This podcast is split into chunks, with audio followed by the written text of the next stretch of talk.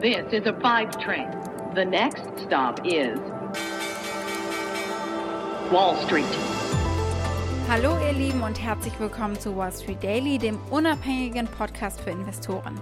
Ich bin Sophie Schimanski aus New York, wo ich jetzt erstmal mit euch auf den letzten US-Handelsmorgen dieser Woche schaue. Die Renditen zehnjähriger US-Staatsanleihen gingen am Freitagmorgen etwas zurück, nachdem sie ja gestern über die 1,6 Prozent gestiegen sind, aber sie bleiben über der Marke von 1,45 Prozent, also immer noch äh, recht hoch. Die Anleger haben die ganze Woche über Anleihen verkauft und die fallenden Preise entwickeln sich eben gegensätzlich zu den steigenden Renditen. Nur noch mal als Erinnerung.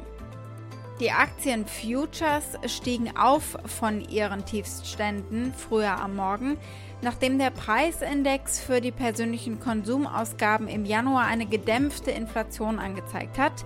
Dieser PCI-Index ist auch wichtig für die Notenbank, wenn sie versucht, den Inflationsverlauf zu beobachten.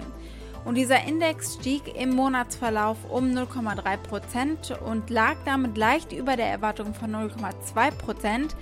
Aber gegenüber dem Vorjahr ist er um nur 1,5 Prozent gestiegen und das hat den Schätzungen eigentlich entsprochen. Zum Zeitpunkt der Aufnahme geht es für die Indizes gemischt in diesem Freitag, obwohl wir immer noch deutlich unter den Werten von Anfang der Woche liegen. Die wichtigen Indizes beenden dann später fünf Tage, die eine ihrer schlimmsten Wochen seit dem Start der Pandemie im März gewesen sein dürften. Aber der Trend der Woche hat sich leicht äh, umgekehrt vorhin.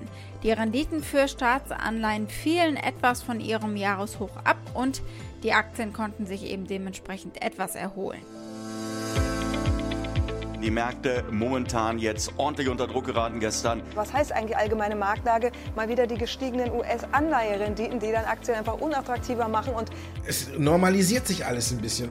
Die Sorge ist, dass sich die Wirtschaft so schnell erholt, dass die amerikanische Notenbank sich irgendwann gezwungen sieht, an der Zinsschraube zu drehen.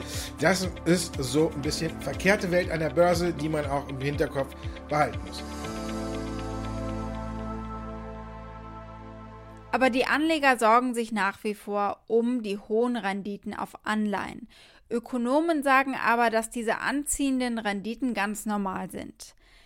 Dann schauen wir auf Ergebnisse zum letzten Quartal, die es gab von der Plattform Airbnb und den beiden jungen Autobauern und Konkurrenten Fisker und Nikola.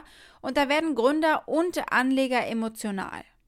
Die Aktie des Tages ist die von Salesforce. Die habt ihr euch gewünscht und nachdem es dort auch Ergebnisse gegeben hat, dachte ich, das passt gerade wunderbar. Soweit die wichtigsten Themen der heutigen Ausgabe. Den gesamten Podcast hört ihr als Pioneer auf thepioneer.de oder in eurer Lieblings-Podcast-App. Wenn ihr noch nicht an Bord seid, dann ändert das doch, ich würde mich freuen.